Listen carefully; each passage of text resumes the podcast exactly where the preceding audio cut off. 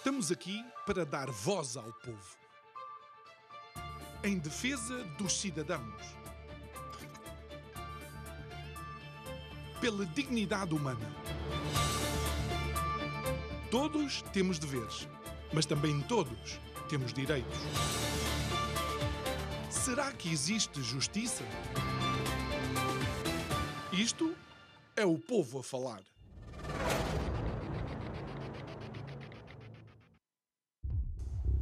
A guerra é uma verdadeira catástrofe.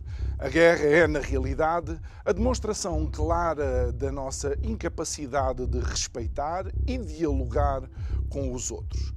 A origem de uma guerra, ao longo da história, tem, vá, pode-se encontrar nos mais diferentes ou nas mais diferentes áreas, desde a tentativa de domínio territorial até, inclusive, a interesses económicos. Mas subjacente a qualquer guerra está a total e completa submissão pela força do adversário.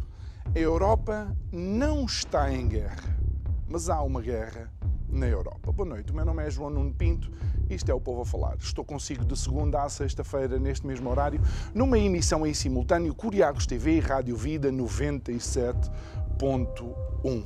O tema que foi escolhido para o mês de abril em Portugal, obviamente, é revolução, mas colocámos o R entre parentes para podermos olhar para a palavra evolução, para saber em que sentido é que, eh, de uma forma geral, o nosso país, a nossa Europa e as mais diferentes áreas que fazem parte da nossa vida contemporânea evoluíram ou não relativamente àquilo que eram no passado. Ontem, no Parlamento português, o presidente de uma das nações em conflito veio falar. Todos bateram palmas a Zelensky, que invocou inclusive o 25 de abril. Bem, todos não. Não porque o governo não o fez devido a constrangimentos de protocolo e o PCP nem sequer ficou no hemiciclo para ouvir o presidente ucraniano. Mas a quem é que aplaudiram as, os representantes portugueses que estavam no Parlamento. Uh, têm a noção de que aplaudiram a alguém que, ao longo dos últimos anos, pouco ou nada fez para evitar o conflito em que a população agora se encontra? Ou têm a noção de que uh, aplaudiram alguém que, mesmo atualmente, parece mais motivado em arrastar outras nações para o conflito do que propriamente assumir compromissos que possam trazer a paz? Quanto aos crimes de guerra, quanto às atrocidades, quanto à desinformação, diga-me uma guerra na história em que isto não existisse? Eu espero. Não existe. E não existe, creio eu, de ambos os lados de qualquer conflito realmente o Ocidente de alguma forma hipócrita, de alguma forma sem moral nenhuma para falar ou para impor aos outros o que quer que seja, vai-se escudando no azul e amarelo das bandeiras ucranianas nas diversas redes sociais. É que o urso que é o representante da uh, Rússia, o Miska, já estava esfomeado há algum tempo. Agora, estamos todos a comer um elefante. Digo eu, que não percebo nada disto.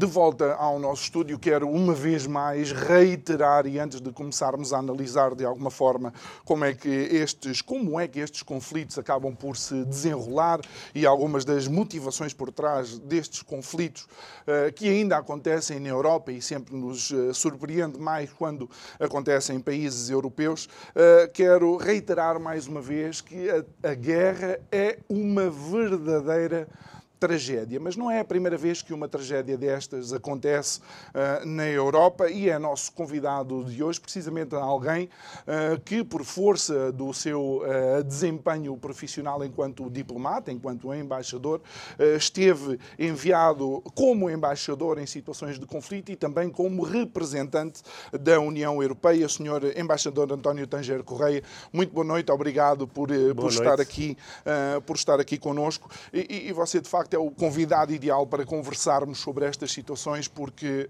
hum, infelizmente foi alguém que esteve presente nos últimos grandes conflitos que aconteceram na, hum, na Europa. E, e, a minha primeira pergunta não é se este conflito seria expectável ou não, eu creio que, olhando para os últimos anos, a resposta é mais do que, do que evidente. Hum, a, minha, a minha primeira pergunta é aquilo que se vê nos conflitos ao longo dos tempos é, algo, é de alguma forma igual. Ou seja, é uma repetição, mas com nomes diferentes e atores diferentes. Boa noite, muito obrigado por me ter aqui outra vez. Já quase que é a minha segunda casa. é, pois problema é um problema complexo. Há aqui uma, uma infelicidade que não vai passar e que é, eh, sempre houve guerras, há guerras e vai haver guerras. É, a própria natureza humana conduz esse tipo de situação. Então vale a pena fazermos como a avestruz, esconder a cabeça debaixo uh, da terra e pensar que não existe. Uh, quanto aos Balcãs, ao contrário do que as pessoas comumente dizem que esta, este conflito entre a Ucrânia e a Rússia uh, é a primeira guerra na Europa depois da Segunda Guerra Mundial, não é verdade. Houve as várias guerras nos Balcãs, porque não foi só uma, da qual, das quais claramente a mais mortífera e a mais selvagem foi a da Bósnia eu queria reiterar aqui que nessa guerra, no terreno do território da Bósnia, como sabe, é menor, morreram 200 mil pessoas. 200 mil num território como aquele. O grau de destruição é ainda hoje perfeitamente visível e impressionante. Na altura, obviamente, que ainda era pior. Eh, portanto, eh, e quanto àquilo que se diz que a NATO eh, está unida e que foi a Rússia que veio unir a NATO, isso é uma frase antiga, precisamente do tempo da Bósnia, em que a NATO já estava, enfim, eh, com bastantes dificuldades em sobreviver e nós no terreno dizíamos aquela graça que é não sabemos se foi a NATO que salvou a Bósnia ou se foi a Bósnia que salvou a NATO. Hum. Quando na altura estávamos a construir uma força europeia de defesa, aliás liderada pelo embaixador Cotileiro na altura, grande conhecedor dos Balcãs. Eh, se há coisas paralelas, iguais, há, há, porque derivam da natureza humana e os interesses, de uma forma ou de outra, são, eu diria, emocionalmente ou, ou, ou intelectualmente os mesmos, embora com roupas diferentes. É evidente. Ou seja, eh, eu, em qualquer guerra que é má, eh, que eh, é disputada, é disputada por vários fatores. Um desses fatores, que é o pior de todos e que as pessoas não falam, é que há quem queira a guerra. E não é só os vendedores de armas, não é só uh, as pessoas ligadas ao, aos tráficos, vários tráficos, como sabe, durante as guerras existem tráficos, fazem-se fortunas avassaladoras. Uhum. Há também... Tráfico humano, inclusive. Não, com certeza, com certeza. E aí, é óbvio. E uh, outros, outro tipo de, de, de, interesses, como por exemplo, eu compreendo o interesse do, do Presidente dos Estados Unidos, embora eu seja pro-americano, pro-atletista, uh, de desviar as atenções dele, porque ele está uh, em uma situação internamente difícil, por exemplo, ou uh, da Comissão Europeia, onde também se discutem assuntos que, se calhar, uh, não vão ser do agrado, digamos, do, dos chamados europeístas duros, aqueles que querem que Bruxelas mande no resto da Europa. Aliás, assistimos, já agora se posso fazer detalhe de foice, assistimos à, à destruição de uma das mais velhas carreiras diplomáticas do mundo, que é a francesa, recentemente, quando Macron destruiu a carreira diplomática. Os ingleses já o tinham feito, os espanhóis de alguma maneira também, tudo isto numa visão uh, não eh, nacional, digamos assim, da condução da política externa. Nós houve uma tentativa aqui em Portugal a um treinado, mas não funcionou uh, e felizmente mantemos a nossa carreira como ela é desde 1640 praticamente. Enfim, com algumas mudanças, claro, mas a origem da carreira diplomática portuguesa remonta a 1640, quando fomos uh, explicar à Europa E, e senhor, senhor Embaixador, eh, uma, uma, das primeiras, uma das primeiras afirmações no meu monólogo introdutório é que, de facto, a guerra é uma clara demonstração da incapacidade que nós temos de dialogar com, uh, com os outros.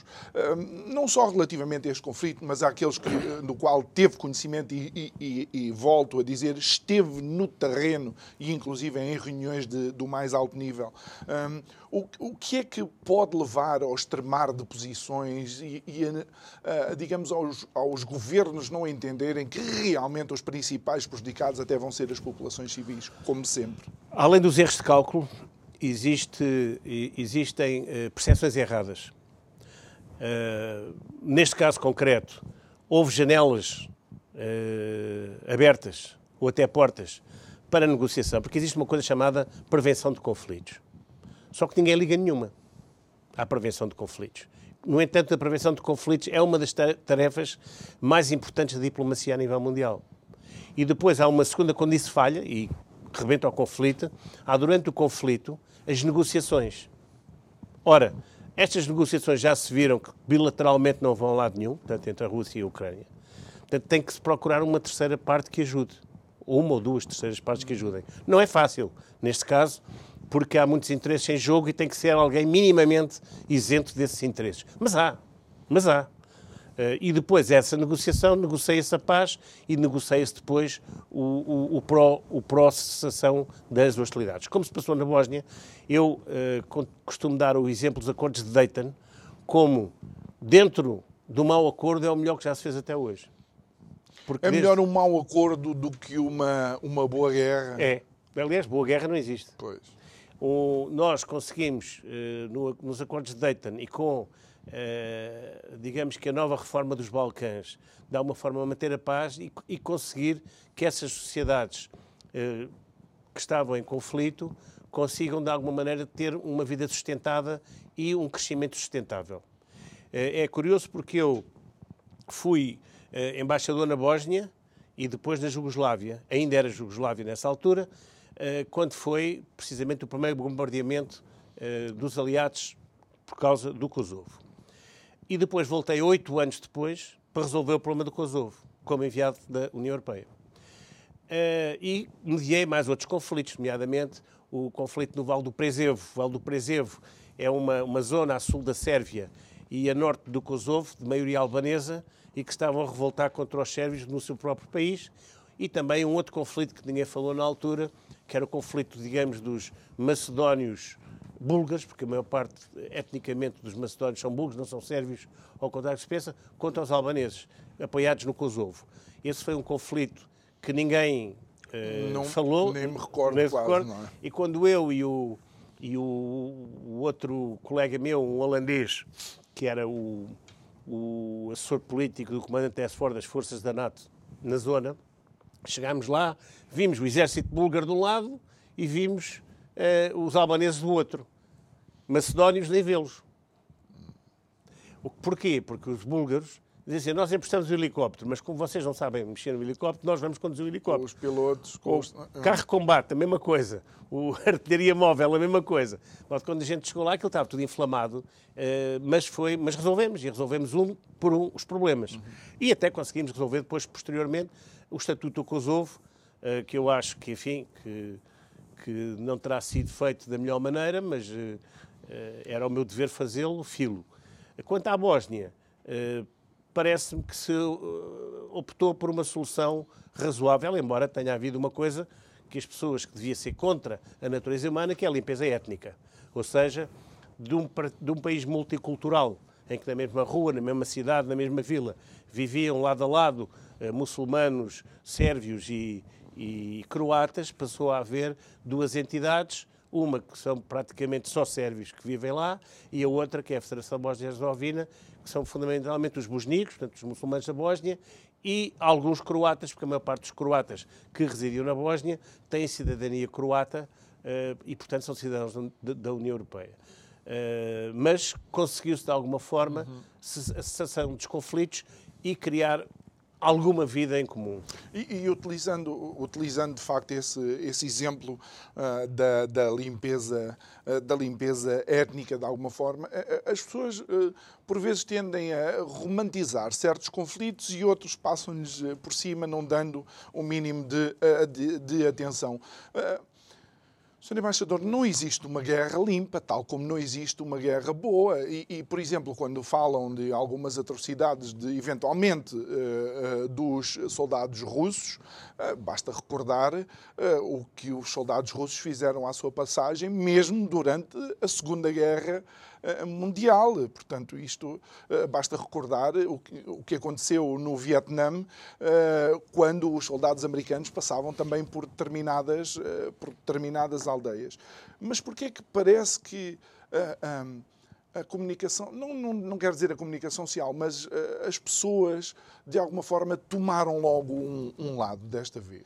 Eu penso, pois é, é uma boa pergunta, mas eu penso que é por do outro lado estão os russos. Eh, e o papão russo, que ainda vem do tempo da União Soviética. Eu penso que é um bocado por causa disso e depois também tomaram, foram eles que tomaram a iniciativa de, de invadir, de, uh, de invadir e avançar contra a Ucrânia. Uh, nós, diplomatas, uh, não achamos que isto seja o Sporting Benfica na, a nível internacional. Portanto, eu sou daquele lado, tu és daquele lado. Nós, a nossa grande vantagem enquanto diplomatas, seja qual for a nossa nacionalidade, é manter-nos numa posição que permita abrir negociações. Ou seja, aquilo que o povo diz, não fales tão mal que não possas falar bem, não fales tão bem que não possas falar mal. Portanto, eh, tentar afastar-nos das posições extremadas e manter-nos numa posição de sermos interlocutores. Isso eu devo dizer que ao longo da minha carreira eh, teve muitos bons resultados. O facto de ser português ajuda, com toda a fraqueza, porque nós normalmente temos uma postura eh, bastante equidistante das coisas. Neste caso, talvez não temos, uh, por razões óbvias, porque também houve a colagem do PCP ou, ou à Rússia, que me pareceu ser uma, uma coisa perfeitamente ehm, descabida, porque é que eles vão fazer uh, o tal Sporting Benfica vão para o outro lado, quer dizer, Uh, aquilo deve ser um problema cultural que eles têm. E uma é? Rússia que já pouco Sim, ou nada tem é a ver com é uma a Rússia imperial. do nosso. É uma, é uma Rússia imperial, é, uma, é um regime autocrático com uh, bastante força, digamos, religiosa. O Putin foi buscar aquilo que não existia durante o, o socialismo, que era a parte religiosa uhum. da Rússia. Uh, e que não tem nada a ver com, com o comunismo. Depois produziu aqueles mega milionários chamados oligarcas, mas que também há do outro lado. Sim, só não os chamamos de oligarcas, não é? Não, quer dizer, a certa altura, mas que, que é, a cultura é a mesma. Hum. A cultura é a mesma, quer se queira, quer não. A, a forma de estar é a mesma. Uh, e depois nós damos aqueles exemplos extraordinários, até era bom se os espanhóis agora invadissem Portugal, como é que era? Mas não tem nada a ver uma coisa com a outra. E a desinformação vai a tal ponto, que eu vou-lhe contar uma história, tenho um amigo meu que tem um filho numa escola, interessa, uma escola pública, e essa altura o miúdo chegou aflito a casa. Então, o que é que foi? Não é que estão lá na escola a dizer que, uh, como Portugal está a ajudar a Ucrânia, que, o, que os russos vão mandar uma bomba atómica contra Portugal. Portanto, estamos a ver o nível de desinformação das hum. coisas, já morríamos todos. Eu, eu às vezes brinco e digo aos meus amigos qualquer dia temos que tirar a letra Z do abecedário português eh, porque representa o apoio ou, qualquer coisa à, à, Rússia. Por falar em desinformação eh, e dando continuidade um pouco àquilo que, eh, que, que é a nossa conversa, tem existido também muita desinformação. Faz parte de qualquer conflito este tipo de situações, mas aquilo que nós vemos foi uma, uma imediata censura em cima dos meios pró-russos, ou dos meios que davam as notícias vistas do lado da, eh, da Rússia. Isto não é eh, transformar-nos um pouco no monstro que eventualmente queremos combater? É, mas eh, se nós vamos cavar um bocadinho mais fundo, vamos ver que uh, as mesmas agências, as mesmas pessoas que estão a fazer, eh, digamos, este, este spin eh, para o ucraniano são eventualmente as mesmas organizações que faziam o spin para o Capacetes Brancos, que no fundo era um grupo terrorista disfarçado que era o Al-Nusra e que uh, foram treinados e mobilizados por países ocidentais. Portanto, tudo isto é um, é um, é um quadro muito complexo e depois temos as complexidades, mesmo o próprio exército ucraniano já considerou que certas unidades de militar, paramilitares ucranianas que cometeram crimes de guerra, nomeadamente no Donbass, antes deste conflito antes instalar. Conflito. E uh, não estou a falar do Azov, que esse é conhecido, mas de outras unidades em que o próprio exército ucraniano, enfim, confirmou que tinham cometido atrocidades. Mas eu acho que nós não devemos ir por aí, dizer aquele matou não sei quantos, o outro tirou a perna, espancou soldados russos até à morte, espancou famílias ucranianas. Quer dizer, eu acho que, que estes exemplos que aparecem sistematicamente na comunicação social, de, nos mídias de referência, hum. só vêm complicar o assunto. E dificultar trava o trabalho do, da diplomacia? Exatamente. Sem dúvida nenhuma, porque a essa altura nós não conseguimos explicar às pessoas que tem que haver ali um, um, uma abertura, uh, seja ela onde for, para que nós possamos uh, entrar, falar, como estava a dizer há pouco, dialogar e, de alguma forma, uh, parar o conflito e tentar arranjar um, uma paz duradoura. Eh, quando, quando olhamos, quando olha eh, para, para esses conflitos no qual participou, naquelas que são as negociações também, muitas vezes, e é isso que faz com que um, muitos blocos e muitos países comecem a olhar com alguma desconfiança para o Ocidente, há promessas não cumpridas, há apoios que ficam aquém daqueles que são os acordados, há intervenções por parte de forças ocidentais sobre pretextos que depois não se, não se confirmam. Hum, em que é que isso traz uma pressão adicional à diplomacia ocidental? É evidente, quer dizer, quando o Stajal da NATO, Stoltenberg, faz ameaças que não pode cumprir ou promessas que também não pode cumprir, não está a ajudar, está a lançar asas para a fogueira. E se nós virmos o que é a NATO hoje, quer dizer, vamos, vamos ser realistas. Os europeus desmilitarizaram-se. Não sei se se lembra, a essa altura, nos primeiros dias de Trump, eh, da presidência, ele uh, avisou. Disse, avisou e disse: ou vocês se armam ou nós saímos da NATO. Depois disso não aconteceu, mas quer dizer, mas teve logo aquele embate inicial. Porque, de facto, hoje em dia, uh, e os alemães reconheceram isso uh, o mês passado, ao, ao, ao concederem uma verba bastante substancial para a defesa, mas que só vai ter efeitos daqui a alguns anos, uh, os, os, os, os, europeus foram cortando nas verbas de defesa. Ora bem, a defesa, uh, uma, defesa ineficaz, uh, não é um, um, um passo em direção da paz, pelo contrário.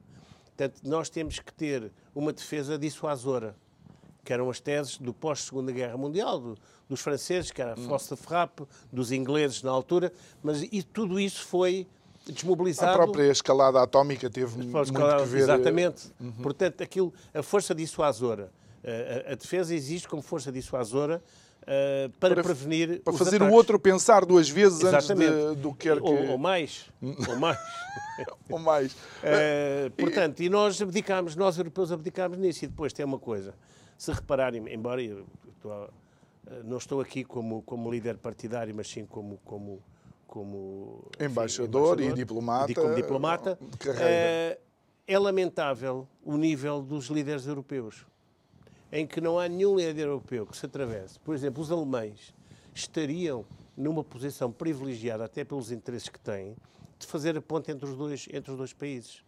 Mas não são capazes, a diplomacia alemã é má. Portanto, e eles resumiram a diplomacia deles praticamente à parte económica, esquecendo-se do resto. O, o, os franceses, o Macron tentou, mas o Macron, lá está, destruiu o corpo diplomático, tem vindo a destruir o corpo diplomático. Não tem gente que dê substância com capacidade. com capacidade. E o Macron sozinho, por muito boas intenções que tenha, não sei se tem, mas quer dizer, mas ele não é capaz de fazer isto, uhum. não é? Uhum. Não é capaz. O, o, interessante dessa sua análise, e, e saindo um pouco daquilo que estamos a, a, aqui a conversar, mas indo de encontro talvez a alguns mitos que vão, uh, que vão aparecendo, uh, é que isto é um excelente contrabalanço daquilo que os países nórdicos falam dos uh, países do Sul. Estão sempre a criticar os países do Sul em nível económico, mas eles não têm a capacidade económica, a capacidade diplomática e empática que muitos países do Sul têm para negociar e mediar esses não conflitos, mesmo, não é? Não têm mesmo. Repare, os acordos de Oslo, repare a negociação de Kosovo feita pelos finlandeses, repare todas estas, eh, toda esta, de alguma forma, arrogante forma de estar relativamente a nós, eh, quando eles, no fundo, eh, há poucos anos, estas coisas demoram tempo a construir. Por isso é que a mim me causa imensa impressão esta história de destruir carreiras diplomáticas com centenas de anos. Como destruir, por exemplo, a Marinha em Portugal, que é uma das marinhas mais antigas do mundo e que está de rastros e que depois vem, dão, dão barcos à GNR que não têm a mínima ideia do que é uma onda ou que é o mar e calha ali em frente à praia de, de, uhum. de, de E quer dizer, tudo isto é, é, ninguém sabe o que é que há de fazer. Nós temos a segunda maior zona económica exclusiva do mundo, uh, plata, desculpe, plataforma continental, ou deveríamos ter se tivessem a fazer alguma coisa, e o que é que fazem? Não só no passado uh, foi, foi, foi, destruída a frota mercante, foi destruída a, a, a, frota de pesca, foram destruídas as indústrias de pesca, foi destruída toda, esse, toda essa parte que vivia do mar. Uh, e neste momento nós não temos rigorosamente nada, e até, e até este governo, este novo governo, deixou de ter o Ministério do Mar e integrou no Ministério da Economia, da não sei o quê, que é uma, uma, coisa perfeitamente tonta. Hum. Tonta. E, Quer dizer, o nosso futuro claramente é o mar. Porque nós temos que ter uma alternativa à integração europeia que já se viu que está difícil. Portanto, uh, e há evolução, as coisas evoluem. Não é porque se a Ucrânia entrar é mais um par de não, anos e ultrapassa-nos, é mais um país não, mas, mas, que nos ultrapassa, não é? Se é que outros países não saem, é. porque são mais um ou dois países que saem, além da Inglaterra, que nunca teve completamente dentro. Sim. Portanto, não estava nas cooperações forçadas, não estava em Schengen, não estava hum. na moeda única, não estava etc. Portanto, Alguns países do norte da Europa que também não uh, mantiveram as suas, uh, as suas moedas. E o, o, se por acaso houver um, um cisma qualquer de, de algum dos países do Sul, isto entorna-se o caldo todo. Nós, portugueses, não temos eh, rigorosamente qualquer eh, eh, alavancagem nesse processo. Mas, no fim de contas, é o nosso próprio país, portanto, é o nosso futuro. Portanto, nós temos que ter o nosso futuro preparado para uma alternativa ou até, uhum. conjuntamente, o trânsito, transitar os nossos interesses para o espaço atlântico. Uh, olhando um pouco para, para a NATO, e, e sei que o, o senhor embaixador é uh, favorável a essa, a esse, uh, essa amizade para o, para o Atlântica, um, Trump fez algo que muitos provavelmente não estariam, não estariam à espera.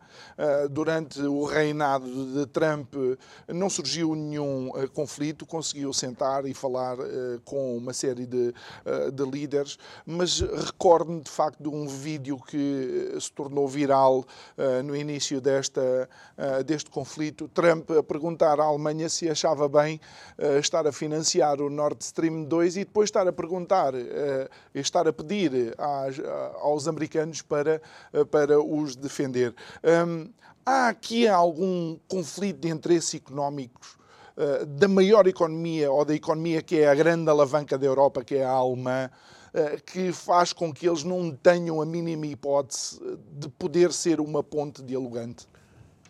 Eu acho que não. Eu acho que eles têm interesses económicos uh, em ambos os países o que de uma forma uh, equilibra, digamos, o peso económico. E, e, e, a Alemanha vive muito disso. O que, o que, eu acho que falta na Alemanha é liderança para o fazer. Ou seja, alguém que vá para a cabeça do touro e diga: Não, senhor, isto agora, os senhores estão-se aqui à mesa comigo, eu vou fazer isto e isto e isto, hum. porque eles são, inclusivamente, tanto quanto eu sei, são economicamente parceiros uh, em determinadas uh, comercializações. Sim, também os americanos são parceiros da China, não é? Claro, exatamente. É o maior parceiro económico americano ainda é a China. Quando eu digo parceiro, digo parceiro a nível de investimento mesmo. Ah, ok. Uh, e o, agora, por outro lado, a posição americana é sempre uma posição um bocado complicada, porque sabe-se dos negócios de Biden com a Ucrânia, é um, são, algo que não se ouve quase aqui a não, falar em Portugal. São um bocadinho, um bocadinho, um bocadinho pouco claros. Não se ouve falar do portátil do Hunter Biden, do não, filho do sim, Joe Biden. E não, não se ouve falar de que a Ucrânia é o maior contribuinte líquido da Fundação Clinton, por exemplo. Porquê? É, são assim coisas que, que, que, realmente era bom aprofundar-se um bocadinho. Até para que, que, as pessoas possam tomar eh, uma posição, de facto, com, com, mais, com mais informação. Porque nós, quer dizer, estamos todos aqui, vai, vai, apoiamos o cana, vai, vai. E depois fica tudo aí, sentadinho, quieto e tal. Lá, trazem, lá trazemos umas pessoas e não sei o quê, que nem sequer sabemos como é, qual é o futuro que vamos dar a essas pessoas, não é? Hum. portanto, não sabemos se, se voltam para lá, se ficam cá, se, o que é que as pessoas querem de facto. Uh, é muito fácil dizer, dizer, que vão para as escolas e que não sei quê, mas uh, depois o, o, qual é o futuro dessas crianças? Voltam para a Ucrânia? Ficam cá? Uh, e depois há o problema das crianças desacompanhadas, como, como deve saber, que também uhum. é um uhum. problema bastante sério. grave.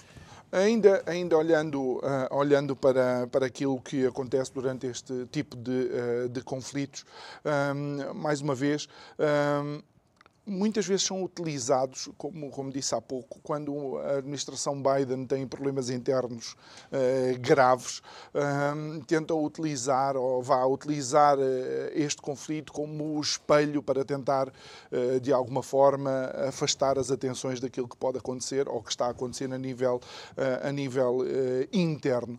por outro lado, não parece o timing da intervenção russa alinhado com o sair de cena de duas lideranças fortes, embora pudéssemos não concordar com elas, Trump e Merkel? Pois isso, agora teríamos que nos meter na cabeça deles. teríamos que nos meter na cabeça deles. Eh, portanto, há quem diga que são coincidências, há quem diga que não acredita em coincidências.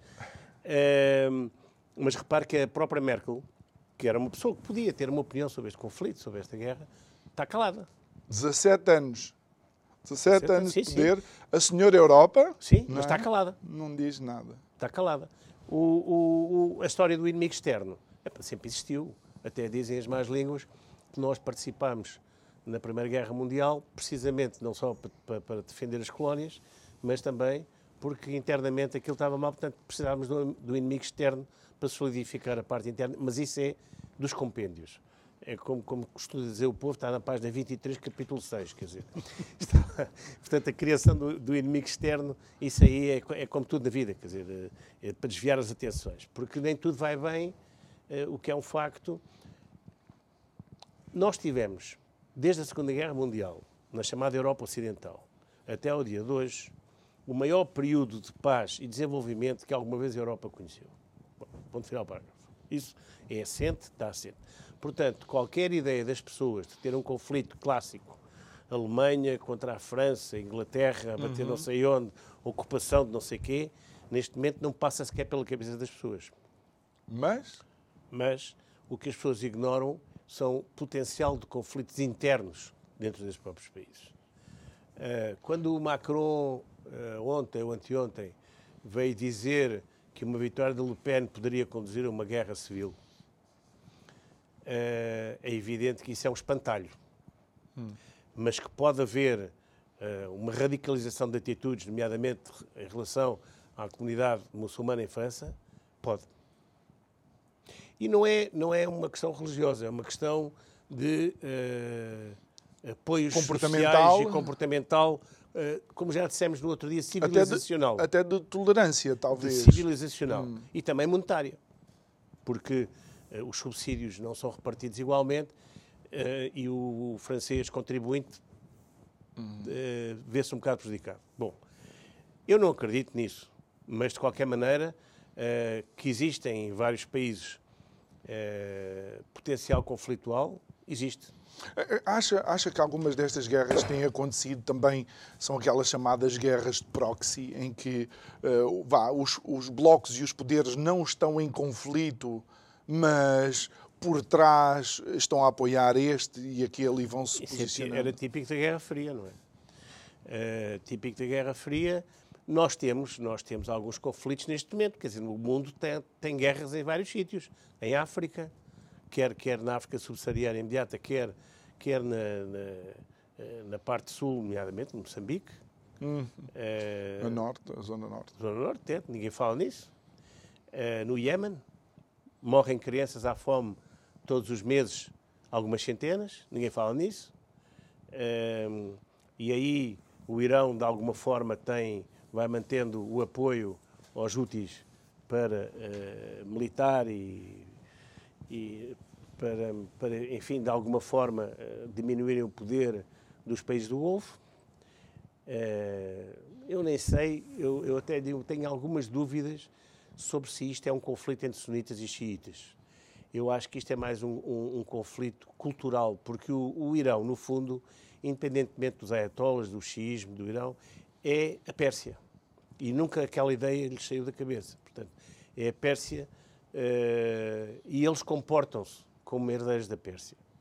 E então vão gerando, apoiam o Hamas na, na, na faixa de Gaza, uhum. vão apoiando os úteis não sei onde, vão apoiando uh, outro tipo de forças. Nós temos aqui alguns, alguns pontos conflituais muito importantes que se estão a desenvolver, nomeadamente envolvido, envolvendo o, o Egito, uh, o Sudão e a Etiópia, por causa da barragem, da, da grande barragem que, eles estão, que os etíopes construíram e que estão a começar a encher.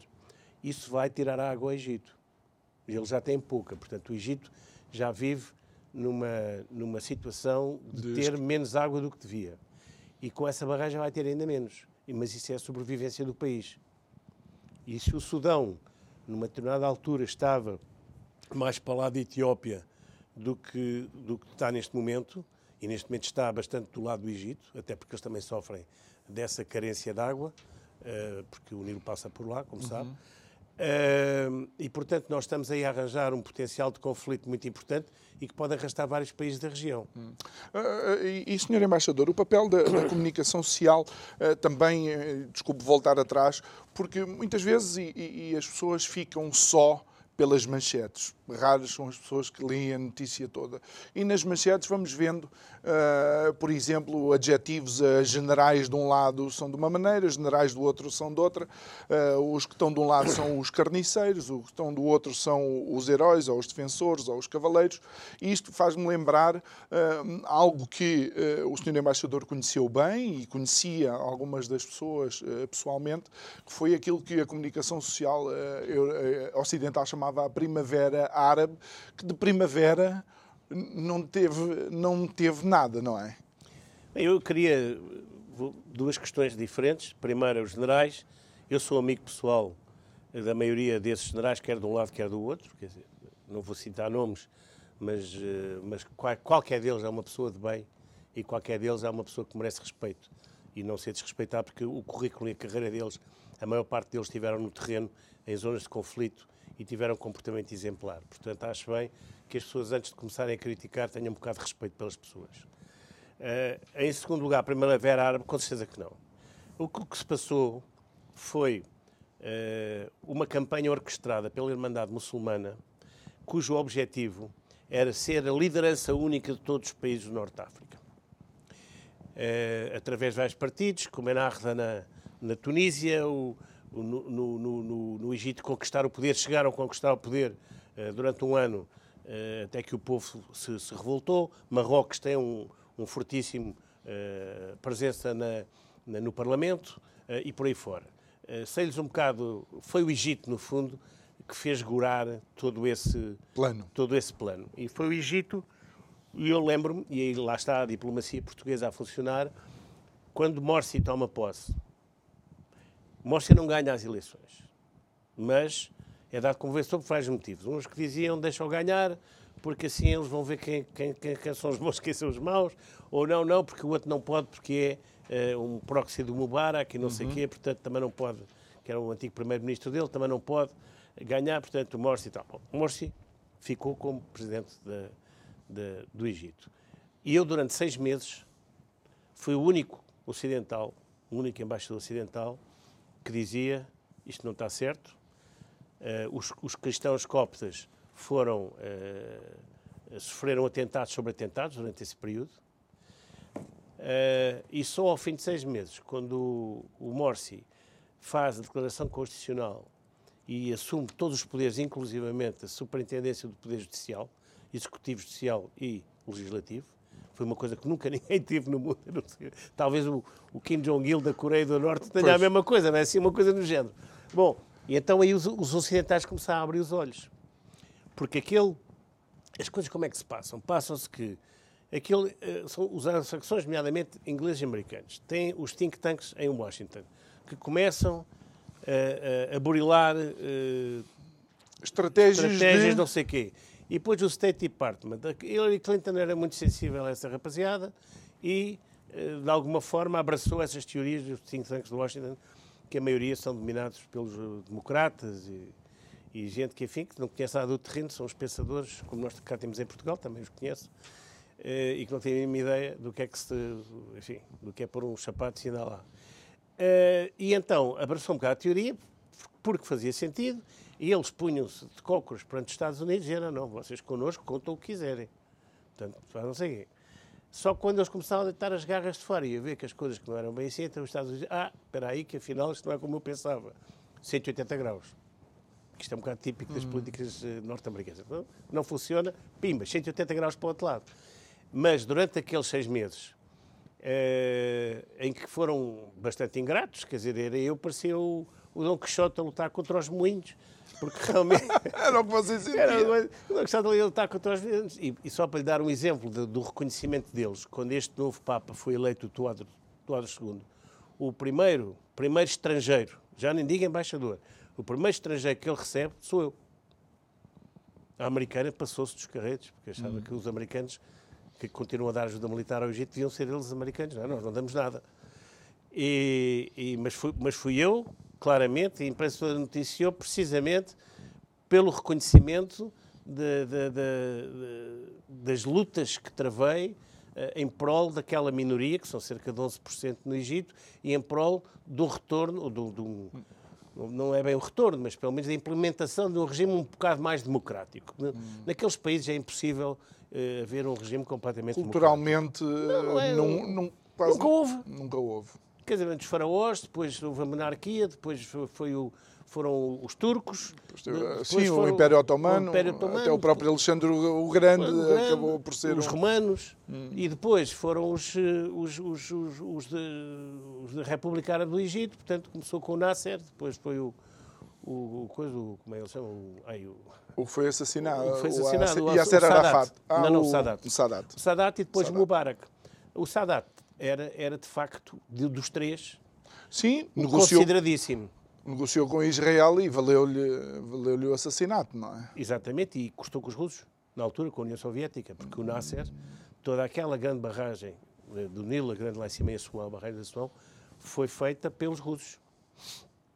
E, portanto, o Nasser estava muito na mão dos russos e muito na mão e muito na mão dos e ideologicamente também. Mas é interessante como as coisas mudam, porque, eh, por exemplo, se naquela época, se calhar, Israel olhava para a União Soviética com desconfiança, hoje Israel até podia ser um interlocutor uh, válido, não? É difícil. Você foi embaixador português fui, em Israel fui. também. É difícil, porque uh, um país em conflito, que é o caso de Israel, uh, bem ou mal, eu não estou aqui a fazer juízo sim, de valor, sim tem sempre dificuldades, quer dizer, quando se negociam uh, determinado tipo de assuntos em Israel, é muito difícil que esse próprio país vá negociar com outros. Portanto, aí um... Peso económico, não teria não, que... Não, Israel, como é, não tem assim muito peso económico. Israel continua muito dependente dos Estados Unidos. Uhum. E, e, e, Sr. Embaixador, como é que viveu esta retirada uh, ocidental do Afeganistão? Ah, eu vivi mal. Aliás, vivi eu mal e viveram os generais americanos mal. Portanto, eu tenho amigos meus no exército americano e que estavam furibundos com a maneira como aquilo foi feito. Porque já o Trump queria retirar do Afeganistão. O Trump tinha dito vamos retirar, mas, mas não é assim. E é evidente que passou o Afeganistão, está na idade das trevas. Já as mulheres já não podem ir à escola, eh, as meninas já não podem ir à escola, as mulheres não podem sair de casa, os não sei o quê. Portanto, houve um retrocesso civilizacional epá, total total. Portanto, neste momento, o Afeganistão, eu diria que vive nas trevas culturais, é um dos países do mundo com menos liberdade. Mas... E, isto não podia ter sido, isto devia ter sido feito de uma forma gradual e negociada. Porque o Afeganistão não tem uma liderança única. O Afeganistão tem várias forças diferentes. E nunca uh, se tentou negociar uh, com essas forças em pé de igualdade. Ah, sempre houve um apoio a uma delas. Exatamente. Um dos generais que eu recordo, vá, era um dos líderes que era anti, uh, anti-talibã, que depois terminou, creio que, assassinado numa conferência de imprensa, ainda teve algum apoio ocidental, não foi? Teve, não me teve, recordo teve. Não, teve, teve, mas não, não, não o suficiente. Hum.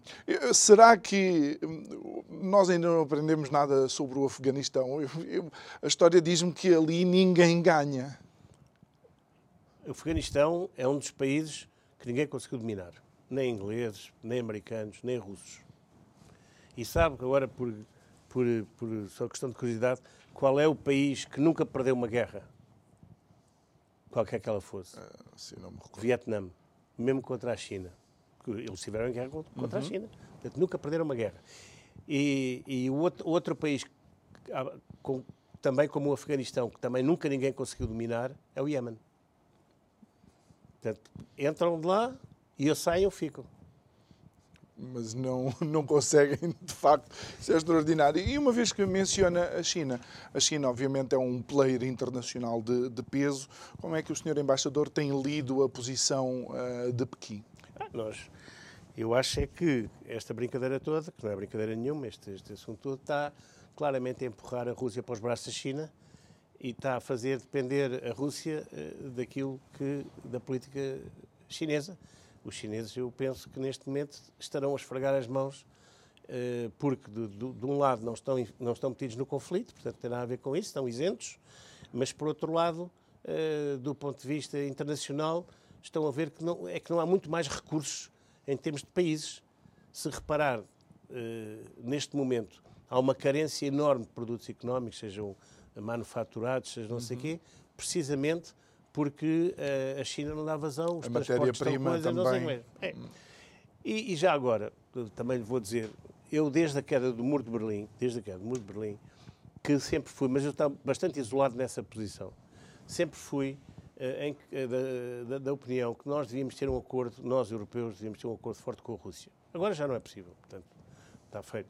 Mas na altura, a seguir à queda do Muro de Berlim, nós teríamos tido uma oportunidade Você já o disse aqui connosco, numa Isso. das suas É participações. É bem, Agora pronto, agora está o caldo entornado, mas nós podíamos ter, nós podíamos ter eh, feito uma parceria eh, útil para os dois e realmente seria uma parceria que garantiria eh, pelo menos mais uns largos anos de paz e estabilidade na Europa. Deixando a Rússia, obviamente, crescer e desenvolver-se Sim, sim. ao ritmo dela própria, não é? E dos acordos bilaterais que, que existissem. Sim, claro, e, nós, isso é um mundo. É um mundo. E, e, senhor, senhor Embaixador, estamos já nos últimos três, três minutos, aquilo que se vai ouvindo também na comunicação social eh, é ahm, chamar o Putin eh, à- ao Tribunal Internacional de Haia. E eu sempre dou o exemplo, nós tivemos quatro líderes eh, mundiais, inclusive o nosso primeiro-ministro ali nos Açores, eh, a dizer que vamos para o Iraque porque tem armas de destruição maciça, não se encontrou nada. Eh, e, e porquê esta dois pesos e duas medidas? Porquê? Mas é sempre assim, não é? É sempre assim. Não, eu acho que não vou elaborar muito sobre isso, mas é um facto que há, como há dois pesos, o Donbass, o Kosovo, dois pesos, duas medidas. Mas já agora quero, quero terminar com uma, uma, uma piada. Eh, Eu devo ser o único líder ocidental, o único líder, o único ocidental, desafiou Putin para um combate. Quando estava no Egito, eu amigo do Egito, que ele é cinto preto de judo, eu sou cinto preto de karatê. Ele disse: Vamos dizer lá ao seu presidente que a gente faz um combate para fins humanitários de caridade, fazemos assim os dois um Porque ele combate. também é lá do Karatê, não Ele é? é judo, judoca. Ah, judo. Eu disse, então, temos a mesma idade. Eu sou cinto preto de karatê, ele é cinto preto de. Vamos fazer um combate e tal. Ah, pá, não sei se você ganhava. responderam. Porque ele anda de tronco nu, já viu as fotos que eu... Ele anda de tronco É, nu, pá. mas você é velejador. e um velejador sabe dar nós que os, outros, que os outros não sabem. Senhor Embaixador, é importante para a Europa que esta guerra termine Sim, sim. rapidamente, Sim, sim. mesmo Muito. Não é para a Europa, é para o mundo. para o mundo. É para o mundo porque, de facto, nós estamos. Aquele, aquele, aquele, eh, a Rússia é uma potência mundial, aquela zona é uma zona bastante crítica, já, já passaram por ali várias guerras, como se lembra, a Crimeia, etc. Portanto, já passou por ali. A Ucrânia foi sempre um sítio eh, onde foi bastante, onde houve sempre bastantes disputas, portanto era bom que agora eh, as coisas acalmassem e que fizesse a paz. E isto eh, acaba por ser importante para, eh, para todos nós, especialmente para a Europa, que quer ser, no fundo, vá, um exemplo, não é? Pois. Muito bem. Senhor Embaixador António Tanger Correia, obrigado mais uma vez por ter estado aqui connosco. Eu fico sempre com um bocadinho de de água na boca, porque eu sei que há muita coisa que o Sr. Embaixador sabe, mas devido aos seus compromissos uh, uh, uh, não pode divulgar. Mas olha, é sempre importante, obviamente, ter alguém que ainda cheira a pólvora, por assim dizer, dos conflitos e que ainda sabe quais são os argumentos que se utilizam para opinar e dar de alguma forma algum contexto àquelas que são, àquelas que são as nossas posições. A mim resta lhe desejar um bom fim de semana. Estamos de volta na segunda-feira, 25 de abril. Obrigado. Até segunda. Bom fim de semana.